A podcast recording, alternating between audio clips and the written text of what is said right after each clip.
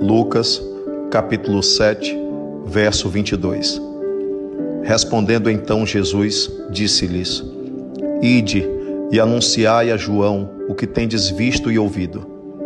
que os cegos veem, os coxos andam, os leprosos são purificados, os surdos ouvem, os mortos ressuscitam, e aos pobres anuncia-se o Evangelho. Essas evidências deixavam claro que eles estavam diante do Messias, tão esperado, tão profetizado. Eram evidências e sinais contundentes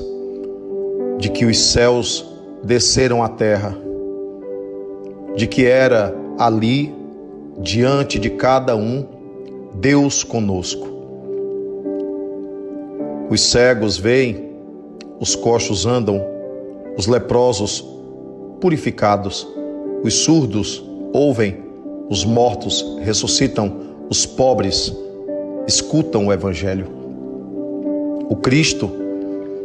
o Cristo com a sua presença transformadora, não deixava nada no que era antigo, no que era velho, não deixava nada estagnado no tempo e no espaço Estar diante do Cristo era estar diante de uma proposta transformadora, era estar diante de uma força e de uma luz a afugentar toda e qualquer treva. Era a resposta que João Batista precisava escutar e, bem além do que isso, era a resposta que aqueles discípulos precisavam ouvir para que eles mesmos pudessem se tornar potenciais divulgadores para que outras tantas pessoas pudessem perceber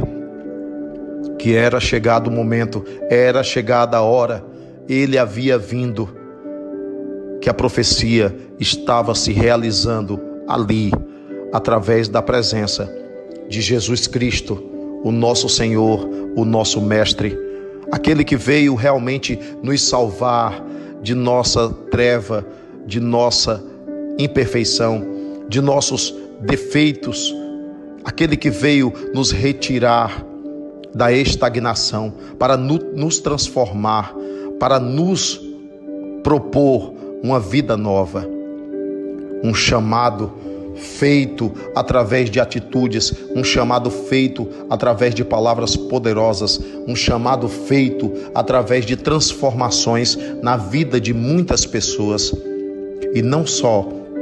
do ponto de vista físico, não só do ponto de vista material, mas do ponto de vista espiritual principalmente, porque ele também fez os cegos de espírito enxergarem a luz da verdade, porque ele também fez os paralíticos da alma caminharem para avançarem em evolução porque eles também fez com que os mortos que morreram, morreram por dentro, morreram em sua fé, morreram em sua esperança, renovarem a sua esperança, ressurgirem de dentro de si mesmos. Porque fez com que os pobres se enriquecessem com a mensagem dos céus, e fez com que todo aquele que fosse impuro na lepra de sua alma pudesse voltar à pureza. E os surdos aqueles que eram moucos para as verdades dos céus pudessem escutar essas verdades. Por isso, nós precisamos muito desse evangelho, que possamos ter esse evangelho em nossas vidas a partir